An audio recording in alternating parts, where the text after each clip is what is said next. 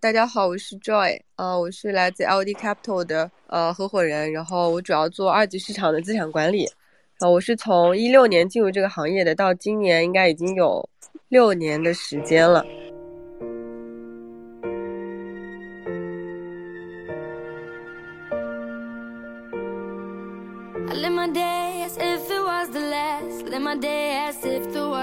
Fast. Doing it all night, all summer. Doing it the way I wanna. I'ma dance my heart out till the dawn. But I won't be done when morning comes. Doing it all night, all summer. Gonna spend it like no other.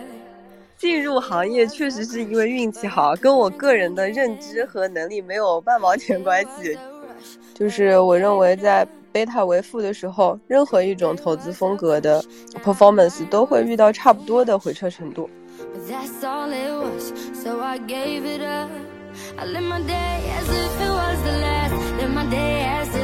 嗯，我想说我没有资格回答这个问题，没有什么有成就感的事情。近一年到一年半回撤最少的是 LD 的一个 partner 叫做李希。他在去年十一月份的时候，基本就停止了所有的投资，然后今年一整年他的头寸也都是基本上以 cash 为主吧，然后他没有再出手，然后到现在也还没有抄底，他是我遇到过的所有的做投资的朋友里面回撤最小的。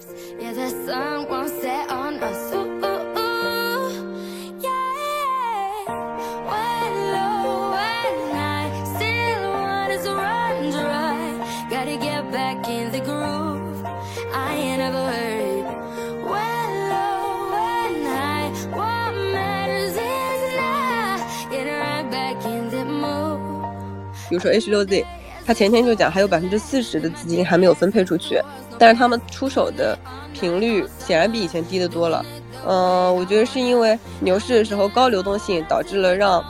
嗯，导致了这个投资这件事情的难度和它那个退出周期都大大的下降了。然后在熊市的时候没有这么高流动性和这么短退出周期的时候，它变得对于项目的这个质地要求高得多的多了。我自己理解，Matic 或者 Polygon 它的崛起，我认为它是印度工程师在整一个世界的 Web 二的互联网公司里面地位上升的一个最佳的表现。依靠一个人的能力，或者是依靠一个团队的能力，能够做成很大的事情的可能性是很小的。得依托一些地缘，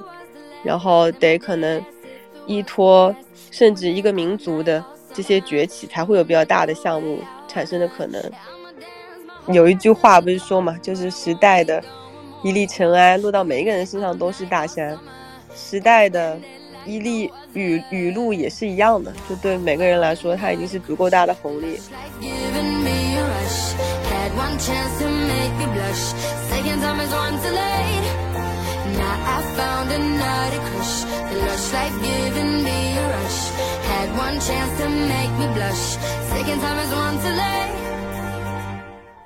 我我倒是没想到这个专访是人物专访，我肯定还不够格啊，只是跟大家聊聊天，谢谢。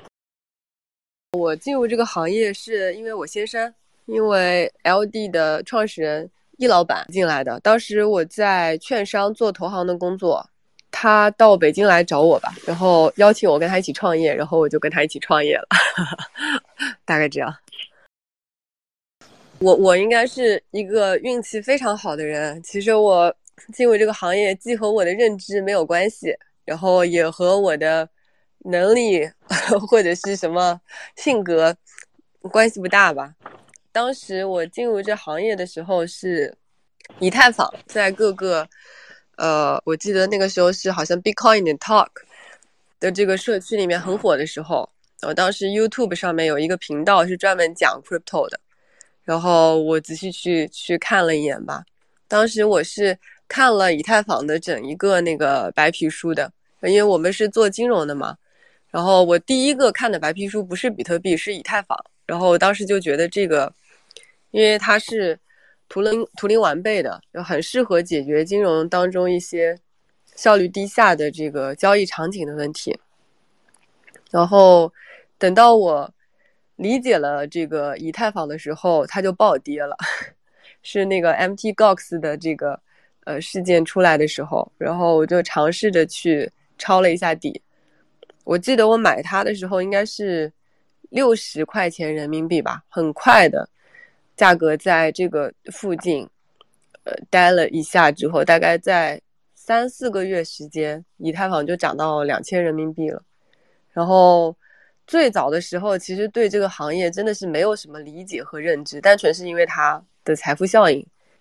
我就抄了一点底吧，然后呃赚了钱之后。呃，因为那个已经超过我工作很多年的收入了，然后我就辞职了。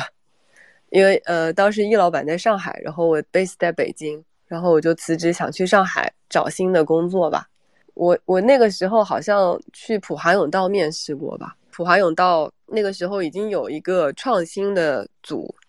然后他们在投一些项目，然后我去面试的时候就和那个小组的 leader。沟通讨论就是这些项目，然后他们说有个项目我们也投了，我说哦我也投了，他们说他们投了五百个以太，我说我投了三千个以太，结果我就没有过那个面试，他们就没有要我，我又去了另外一家面试，他问我薪资待遇期望什么的，然后我讲了一个很低的数吧，然后他们也没有要我，然后后来就随着自己的这个。资产逐渐变多吧，然后开始有就是需要打理自己资产的需求，然后当时的时候，我们发现交易所之间的那个差价特别的大，就做 arbitrage 基本上专搬砖吧，一年年化呃可以可能达到百分之三百多，然后我就开始专门找程序员做量化，然后来来做这个套利搬砖的交易，然后就有了自己的第一个。呃，量化的团队吧，然后慢慢的就是资产开始变多，然后就开始创业了，就是这样子。这么多年，就是靠靠运气赚的钱，全部靠实力 慢慢亏掉。这个进入行业确实是因为运气好，跟我个人的认知和能力没有半毛钱关系，就是在一个低点。最低点进入了行业，然后又遇到宏观环境比较好。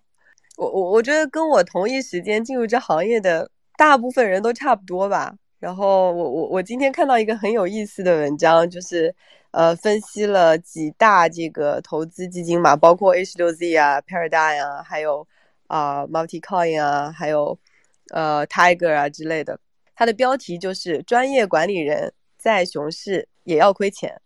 我觉得讲的就很有道理，就是其实大部分人赚钱都是靠行业的贝塔，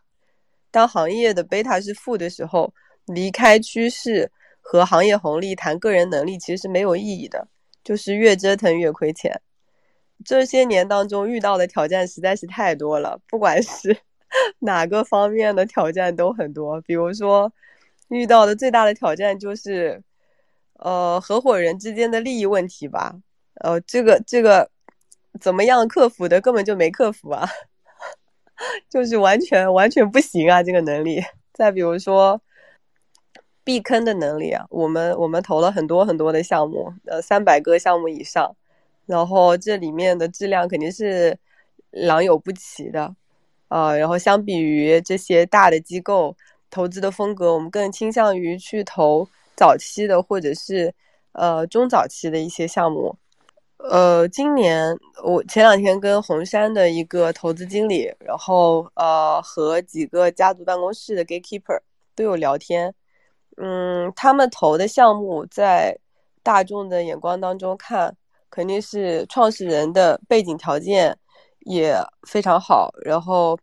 呃投资机构的背书也都是些 big name，呃发展阶段也都是中后期或者比较成熟的，然后公司规模也很大。呃，团队阵容也很强，但是他们在今年这个反复暴雷的市场里面也是损失惨重的。然后我们的投资风格一般来说偏这个中早期，投资的金额我们之前都是比较小的，在二零二一年之前吧。呃，我们喜欢在呃这个比较大贝塔的市场里面去寻找百倍的回报的项目。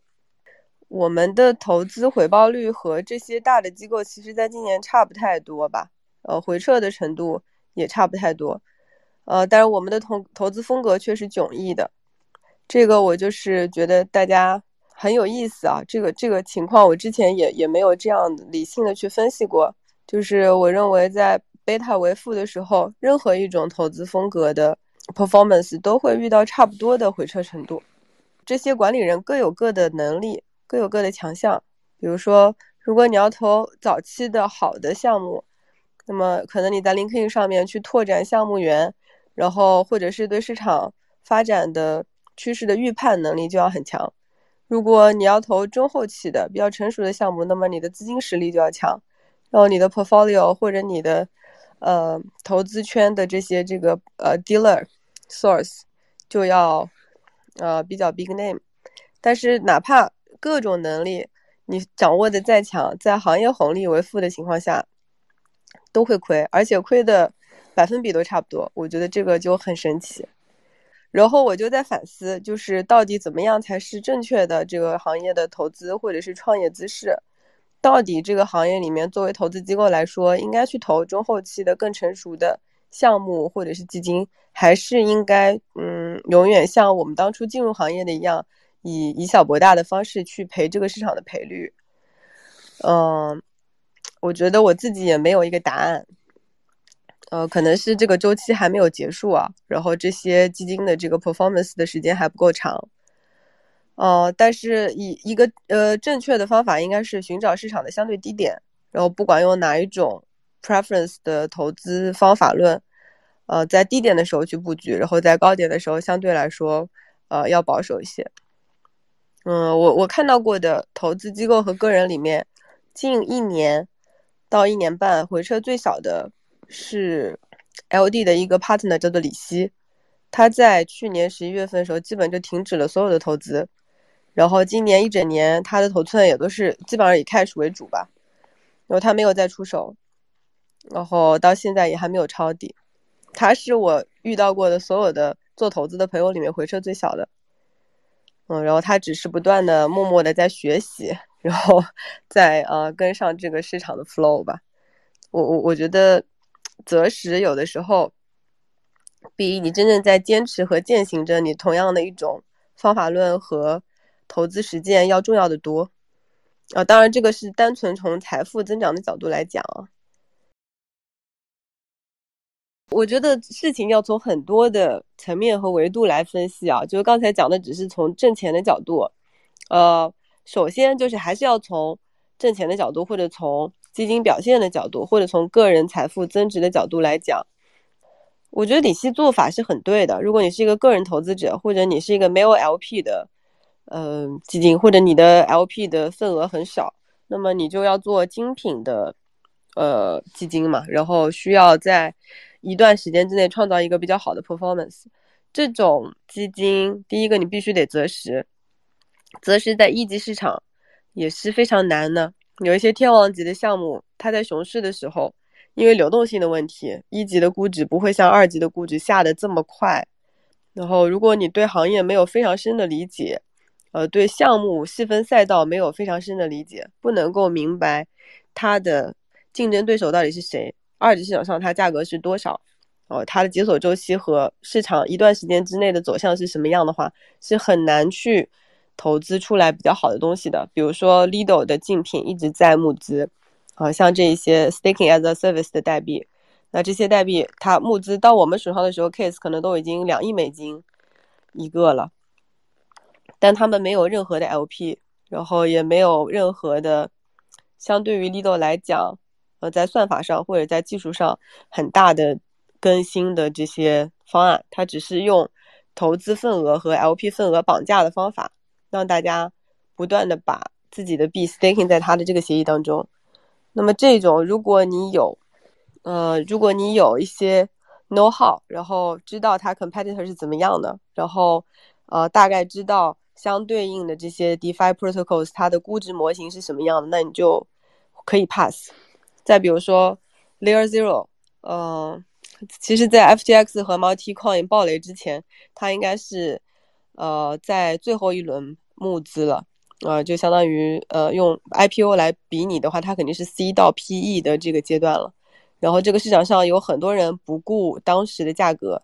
就一股脑的冲进去。但是我们知道的是，它的份额当时是在被一个做这个 fashion 的一个家办在东南亚兜售，然后它的这个价格距离 FTX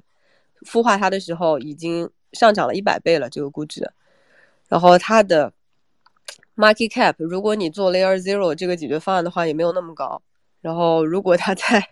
熊市里面上币，或者是有一些机构暴雷的话，可能有很多 soft 会以更低的价格卖出来，所以我们就 pass 了。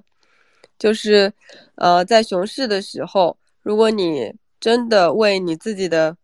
呃，钱负责，或者是真正你有 LP 对你 LP 的收益负责的话，有一些雷是可以通过非常理智客观的横向比较去排除掉的。哦，我觉得这是一级市场的基金管理人必须要有的一个素质，也是必须要有的一个道德。这个和有没有人在这个市场里面耕耘，或者有没有人在这个市场里不断的输血，还是两个层面的问题。呃，项目也有，呃，恶意和好意的。呃，如果是呃，因为一级股权或者是币权的流动性没有二级升降这么快，而在熊市的时候还这样子去募投资人的钱的话，我觉得它本来就是出于一种。不太好的 intention，应该把它排除掉。然后另外一个层面就是在熊市里面，如果没有投资机构非常积极的做，那这个市场里面的相对来说比较有竞争优势的团队或者一些优秀的团队，可能会在熊市里面失去信心，然后呃或者由于没有钱支撑他的团队发展和继续而离开这个市场。那这个思路或者是嗯这个呃现象也是存在的，嗯，但是。我觉得熊市里面，第一个呢，一级和二级的这个估值模型传导的速度应该一样，或者是相对偏慢。但是，嗯，因为它是长尾嘛，就是它应该是降的速度更慢，但是降的幅度更大，因为它有一个流动性负溢价的问题。就一级的股权，它流动性没有那么好，它本来就应该自降它的估值。第二个就是你在自降这个估值的时候，如果你是一个足够好的团队，你要想一想，要不要以这么低的价格。把自己的股权或者是币权出让给这些投资人，呃，如果你真的觉得非常需要钱，或者是非常需要在这个时候得到一些比较 big name 的背书，那你出让出去，我觉得还是会有很多的机构在投的。比如说 H 六 Z，他前天就讲还有百分之四十的资金还没有分配出去，但是他们出手的频率显然比以前低得多了。嗯，我觉得是因为牛市的时候高流动性导致了让，嗯，导致了这个投资这件事情的难度。和它那个退出周期都大大的下降了，然后在熊市的时候没有这么高流动性和这么短的退出周期的时候，它变得对于项目的这个质地要求高的多的多了。那这个对于创业项目或者对于这个投资人来讲都是好事情，因为这样就可以优中选优去找到一些比较好的标的和资产，然后以一个比较好的呃成本进去，团队也可以在。比较长的、比较难的市场里面磨练他自己，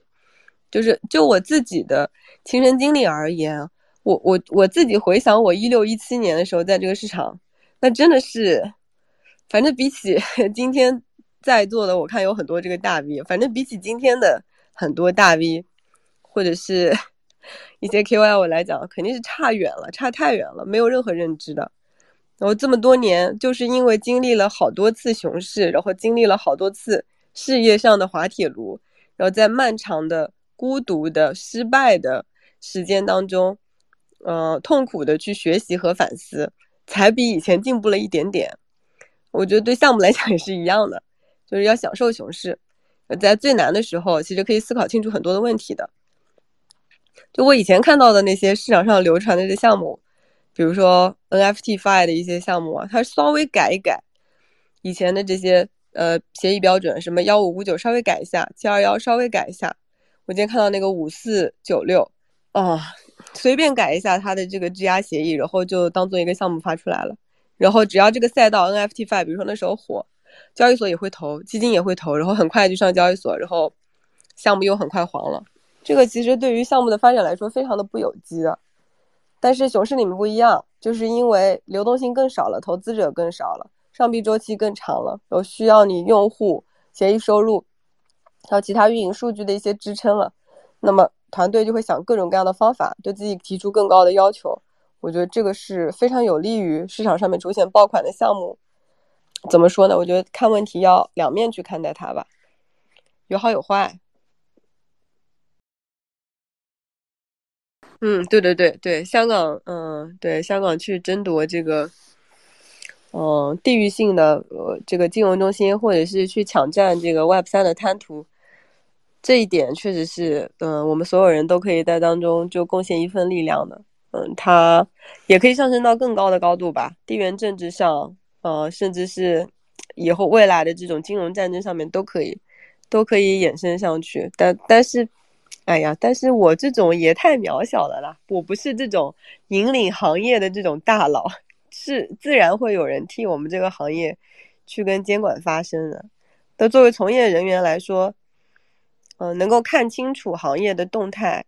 然后能够理解到一个趋势对于我们这个行业的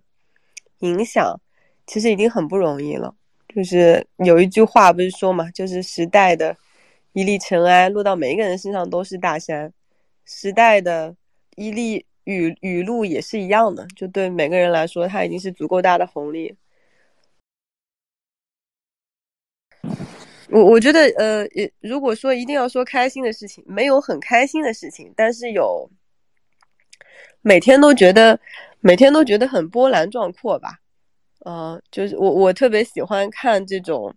呃历史的。剧吧，也也不是历史剧，就是可能比较纪实的这些剧。像之前我讲过，我喜欢看那个《风吹半夏》，然后 TVB 有好多，比如说《创世纪》啊，还有像这个千禧元年前后的这些剧作，呃，因为它描述一个时代，然后或者是它描述一个产业的时代，然后再凝聚一些人的悲欢离合，就会变成一部非常精彩的剧作。我们这个行业也一样，就是。真的感觉每一天都是风云变幻，然后呃，行业在很短的时间内在发生很大的变化，呃，特别是在香港发布了 FinTech 的一些新政之后，呃，感觉大家又有了一些归属感。呃，我我其实觉得依靠一个人的能力，或者是依靠一个团队的能力，能够做成很大的事情的可能性是很小的，得依托一些地缘。然后得可能依托甚至一个民族的这些崛起，才会有比较大的项目产生的可能。就比如说 Matic，最近有很多的文章就写 Matic 这个项目，呃，它在运营上，或者是它在公链这个生态发展上，甚至它在 zk 路线的这些呃路线图的这个争取上面，都比其他的竞争对手要强很多。比如说 Arbitrum 或者是 OP。这样的项目，它其实，在技术路线上面，呃，比这个 zk EVM 兼容性，呃，等效性是不差的。呃，zk，比如说呃 zk Sync，比如说 zk Rollup，或者是 zk OP，都是非常主要的经这个路线。但是唯独 Matic，它的市值也好，它的生态也好，包括它最近 NFT Marketplace 的一些动态也好，还有它和一些 Web 二的巨头公司一起联合宣发的一些合作也好。它都是所有的 Layer Two 里面最强的。我们不可以单纯的用 Sandeep 的个人能力或者魅力，或者是他团队的运营能力来解释这件事。我自己理解 Matic 或者 Polygon 它的崛起，我认为它是印度工程师在整一个世界的 Web 二的互联网公司里面地位上升的一个最佳的表现。就你可以看它和所有的呃 Web 二的接巨头公司，包括 Meta，包括比如说。有有一些这个比较大的互联网公司，都是因为这些互联网公司里面印度工程师在当中，呃，是占据了非常重要的战略位置，然后他们去谈合作就会很容易。它其实是班加罗尔的胜利。比如说 Coinbase 或是 MetaMask，Coinbase 支持的第二条链就是 Polygon。比如说 MetaMask，呃，比如说现在 OpenSea 还不是啊，但是 BitKeep。它就是通过做呃 Polygon 的 NFT，呃，短期之内有了一个很大的用户的增长，还有交易量的增长。我觉得要从一个更宏观的视角去看待一个项目的呃发展程度和它的发展前景。呃，中国的项目如果要做的非常大，特别是去做这种捕捉价值的大的项目，包括平台，包括公链，呃，你得基于整一个大中华的华人的。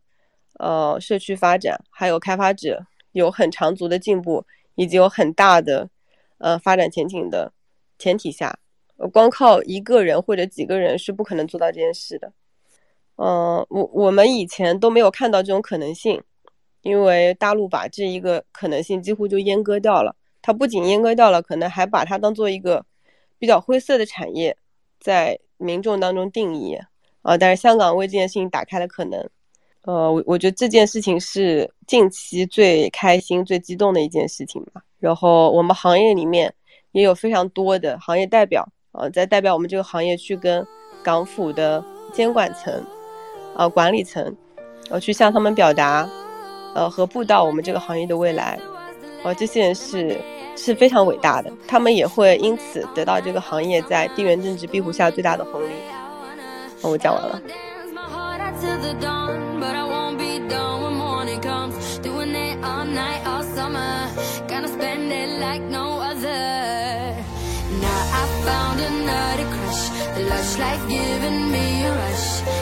One chance to make me blush. Second time is one too late. Now I found a nutty crush. Lush life giving me a rush. Had one chance to make me blush. Second time is one too late.